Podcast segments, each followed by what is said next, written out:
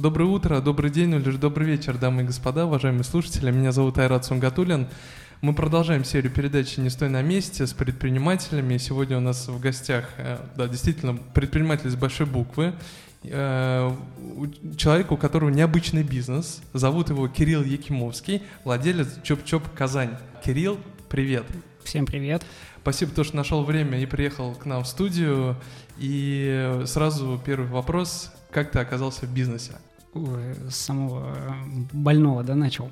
Э, в бизнесе я оказался, ну, на, на мой взгляд, случайно. Я учился на третьем курсе университета. Я выпускник кафедры политологии Казанского государственного университета, сейчас Казанского федерального. Э, вот. И, в принципе, учеба моя пришлась на период становления таких замечательных хипстерских изданий, как Look at Me, Furfur, The Village. Э, и это все не прошло бесследно для меня. Я читал, смотрел, что происходит в Москве, которая, ну, скажем так, задавала и, наверное, сейчас задает повестку для всей России по трендам, по э, микробизнесам и так далее, и не только. Вот, и увидел, что появилась такая интересная история, как э, мужская парикмахерская Чоп-Чоп в Москве. То есть э, ты увидел возможность купить франшизу? Нет, я говорю, я увидел, что есть клевое место. Я сам из Челнов, и переехав в Казань, я столкнулся с проблемой, что ну, мне тяжело найти место мастера, где бы мне все нравилось, было комфортно.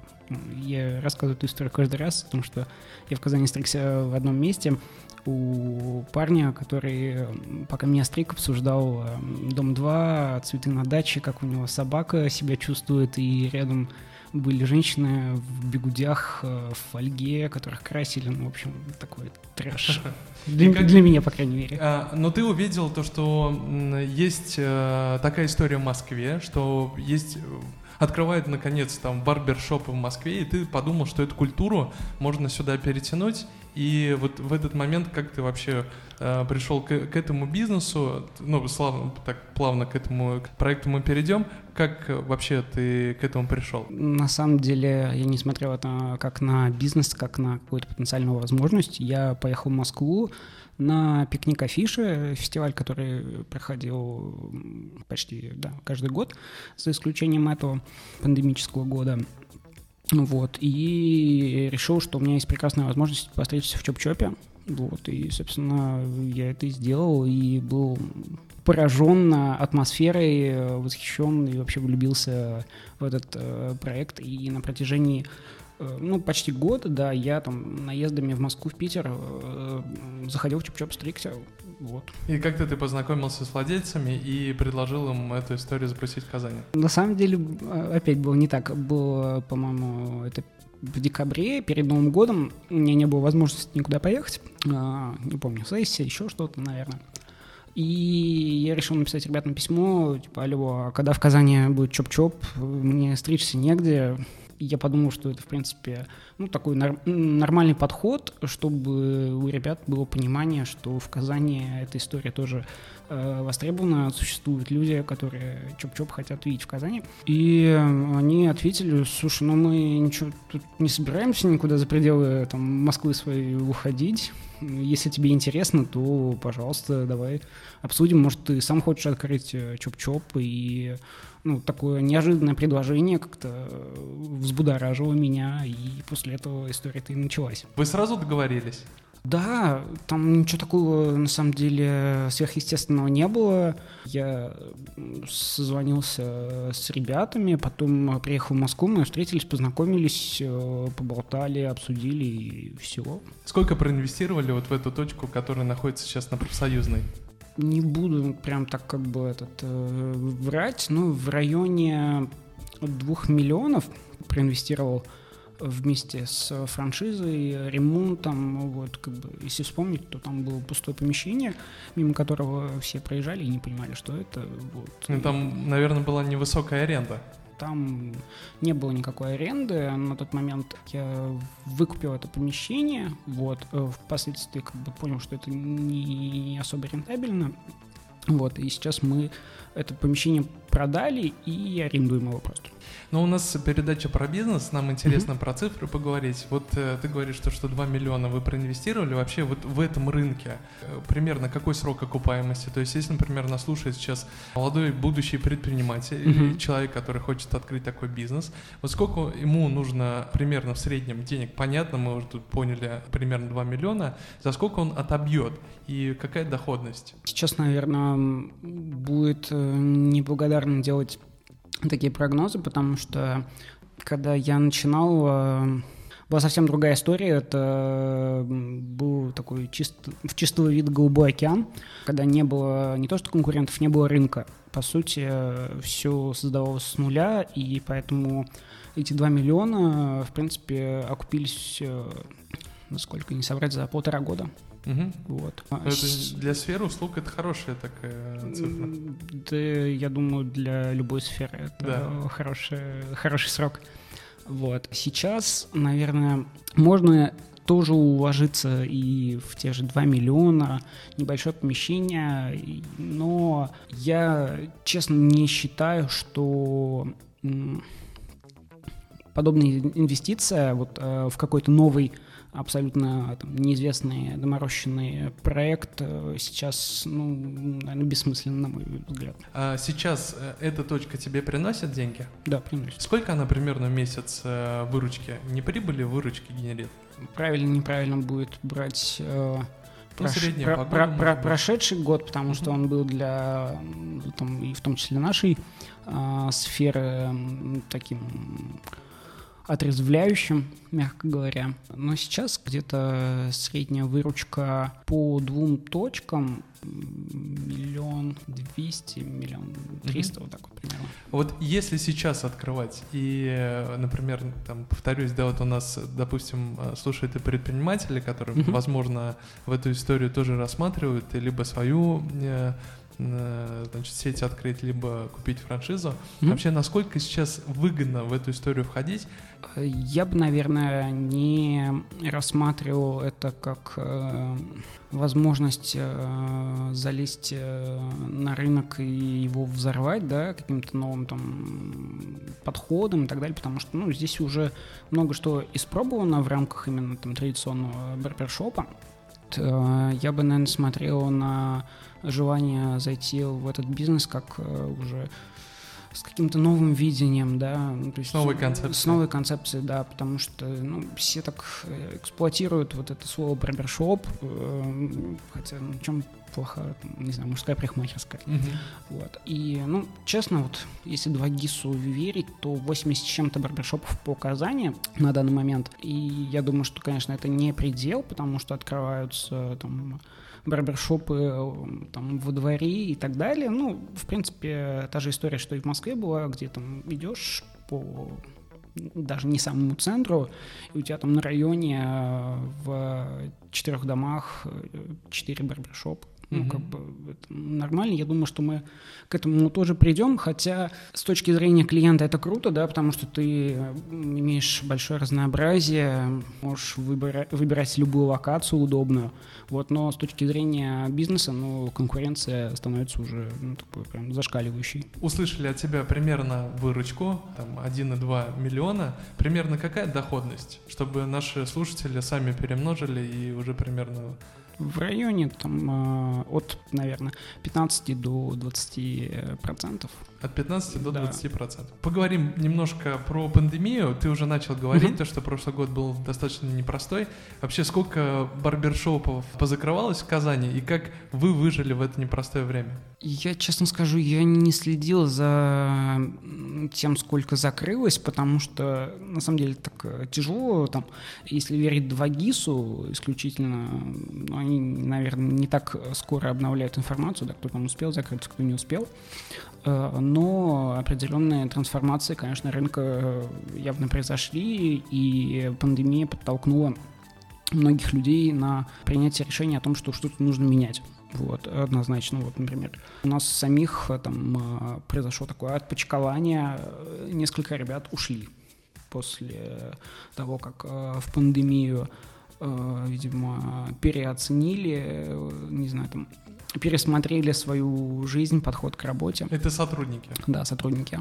Вот. А увольняли кого-то? Как вообще люди реагировали, с пониманием относились? Нет, э, я никого не увольнял. Я считаю, что я как владелец бизнеса ответственен за своих людей. И, разумеется, я не мог себе позволить э, кого-то уволить. Какая-то вот финансовая подушка была, и вот у предпринимателя, да, там у каждого есть какая-то вот э, некая такая подушка финансовой безопасности. Вот в твоем случае ты расчехлил эту подушку и э, или как-то ты заранее был готов, когда ты, ну, там, например, многие предприниматели слышали, что уже зимой в, Кит в Китае это, этот вирус начинает распространяться, как ты был готов? Нет, я не был готов э, к тому, что будет все настолько жестко, что локдаун объявят, э, и более того, он будет в таком формате ну, на мой взгляд, э, абсолютно не, как сказать там, не с человеческим лицом, назовем mm-hmm. это так.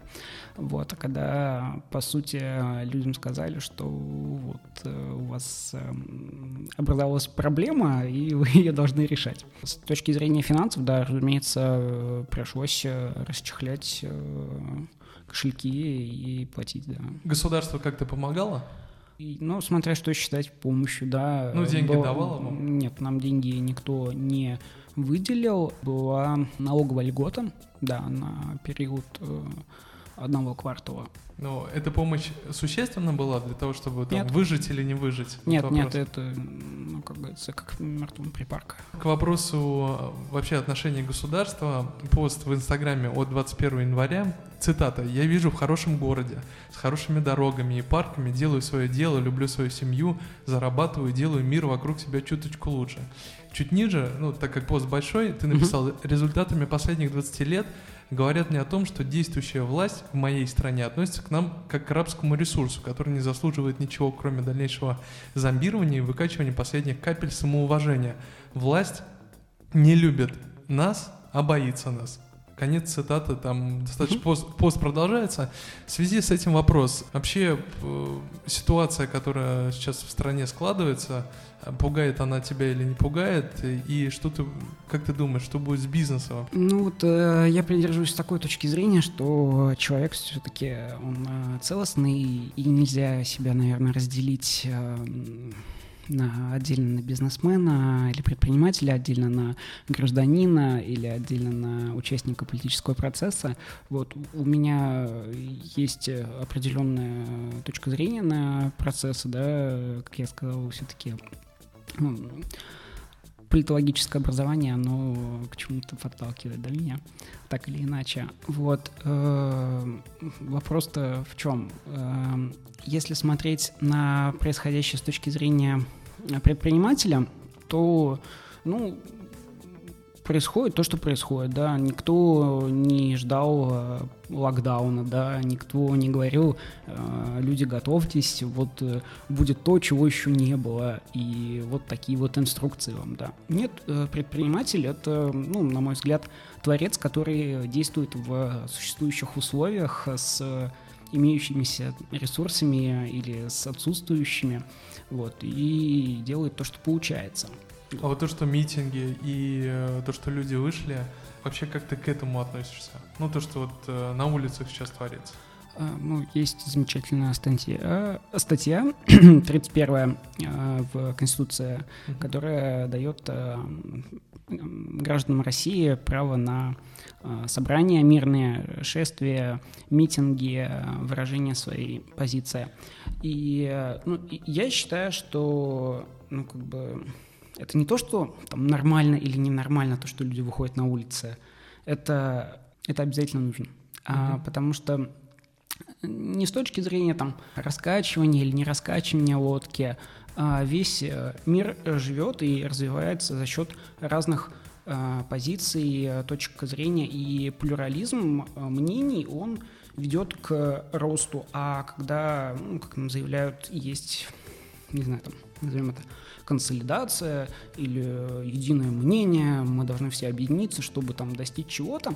Это звучит хорошо, но по определенным законам действует э, полностью наоборот. Да? Мы, когда э, не имеем альтернатив, э, каких-то других возможностей, то происходит регресс, происходит упадок и деградация.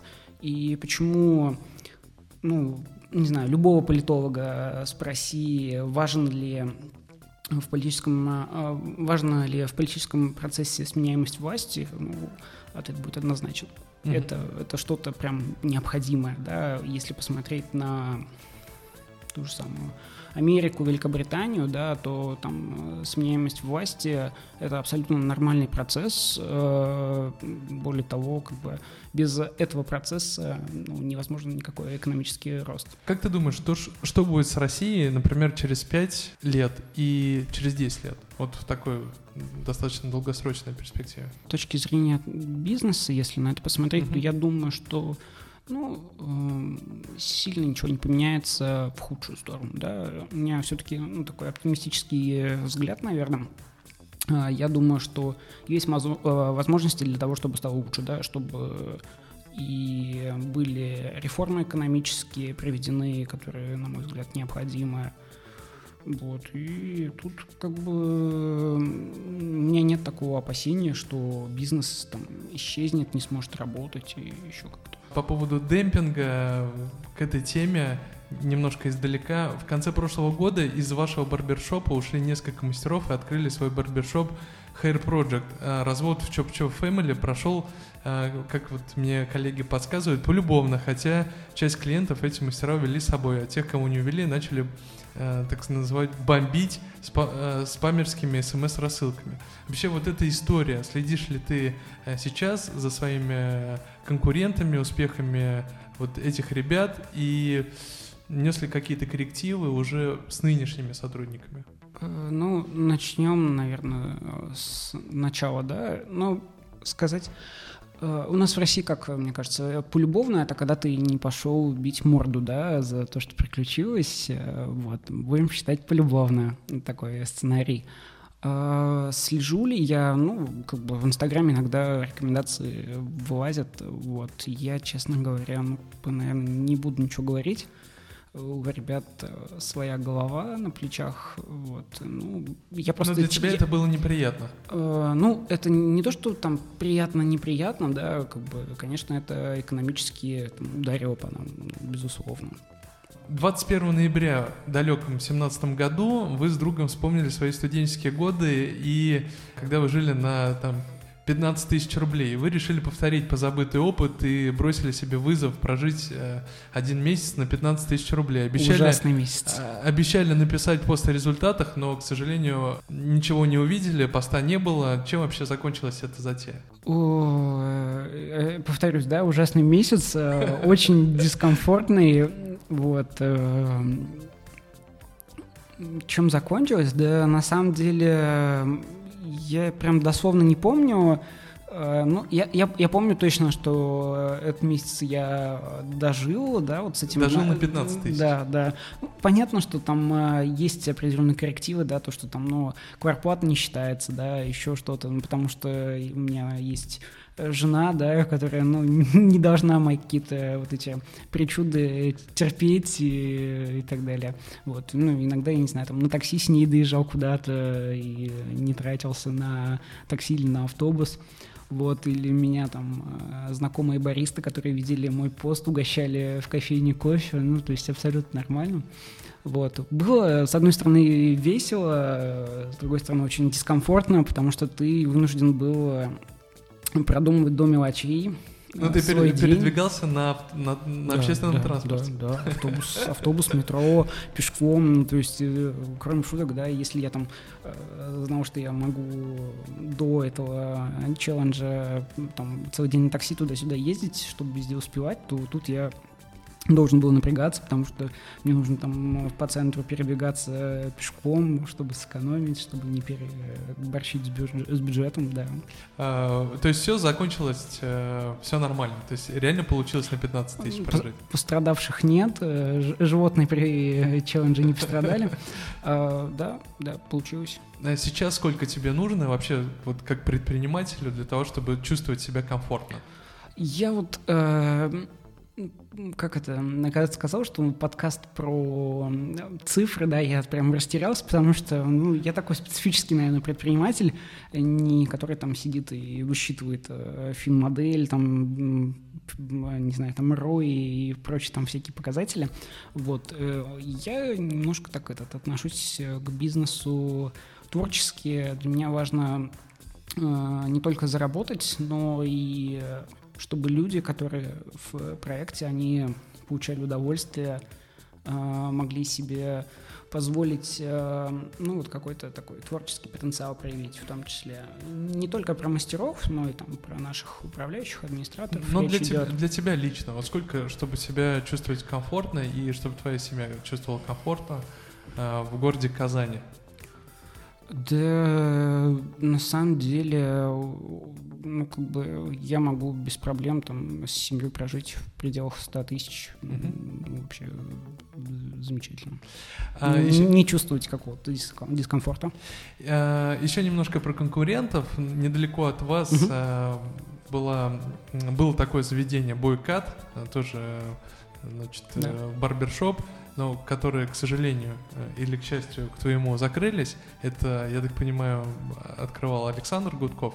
Вообще, почему вот эта концепция э, там не запустилась в полной мере, и например, тоже же московская история, как, по сути, как и э, ваша. Почему вот они, у них не получилось, а у тебя получилось? Я знаком с ребятами, с владельцами бойката именно из Москвы. Mm-hmm. Александр Гудков, ну, скажем так, совладелец этого бизнеса, который не принимает, насколько я знаю, каких-то там активных участий в бизнес-процессе, да, ну, такое медийное лицо, а, вот, которое там, пом- пом- помогает как-то продвигать бренд. Вот. А, у ребят не получилось, наверное, просто в силу того, что ну, не знаю, люди, которые занимались бойкотом в Казани, возможно, у них немножко не хватило опыта в бизнесе все-таки.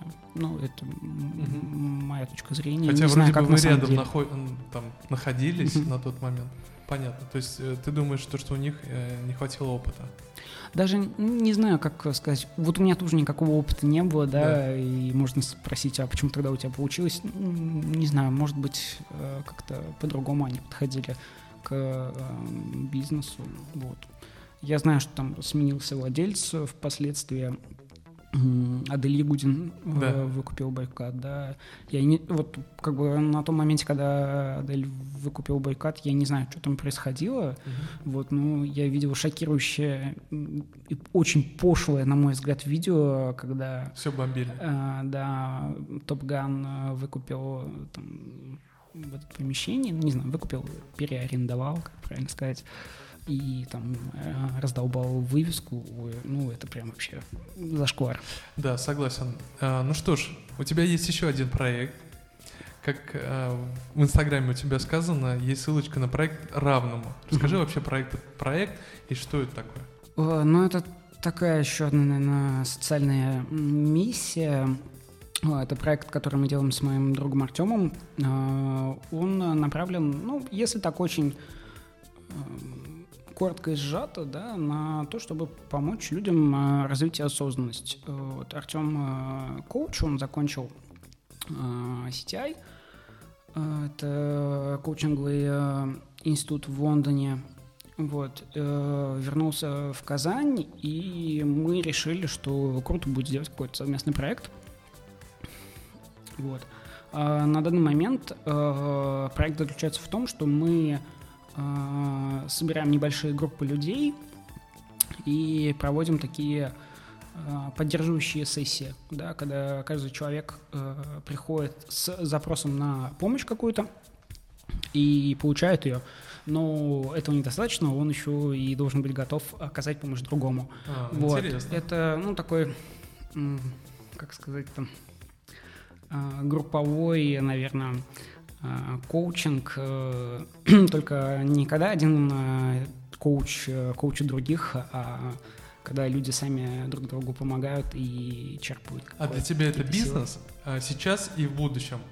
Ты смотришь на это как на бизнес-проект? Э, сейчас это э, нельзя назвать э, бизнесом, это ну, такой просто проект на чистом энтузиазме, да, мы ничего не зарабатываем а, на этом, вот, но я считаю, что в перспективе это может быть стать хорошим бизнесом. А, аналог, наверное, ну, или параллель, которую можно провести, это сервисы по онлайн-психотерапии, да, которые появились несколько лет назад и были достаточно, мне кажется, маргинальными на тот момент, но сейчас это абсолютно такая повседневность. Люди пользуются психотерапией, как, бы, как не знаю, как почистить зубы. Вот. Я думаю, что к коучингу будет такое же отношение. Э, дорогие друзья, хотел бы сказать то, что генеральными партнерами нашего выпуска является компания «Алга», национальный бренд одежды. Покупайте на всех маркетплейсах страны. Ну что же, э, Кирилл, у нас, э, к сожалению, время ограничено, но есть такая добрая рубрика «Короткие вопросы с быстрыми ответами». На эти вопросы нужно отвечать максимально коротко. Ты готов? Да. Сколько Нет. тебе лет? 28. Твоя главная характерная черта – Добрый. Твое любимое татарское блюдо? Зурбаляш. Что для тебя счастье? Эм, счастье, когда тебя понимают. Твое любимое место в Казани? Лицкой сад. В чем смысл жизни? Помогать. Твое хобби?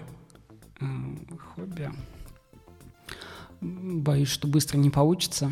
А, оно всегда разное, да, иногда это спорт, иногда это чтение, иногда это готовка еды, то есть это, это, это много всего, это разнообразие. Суперспособность, которой тебе хотелось бы обладать? Ой, честно, на эту тему фантазирую. А, наверное, это все-таки э, телекинез. Э, я бы тогда стал футболистом и управлял бы мячом. Твой главный недостаток?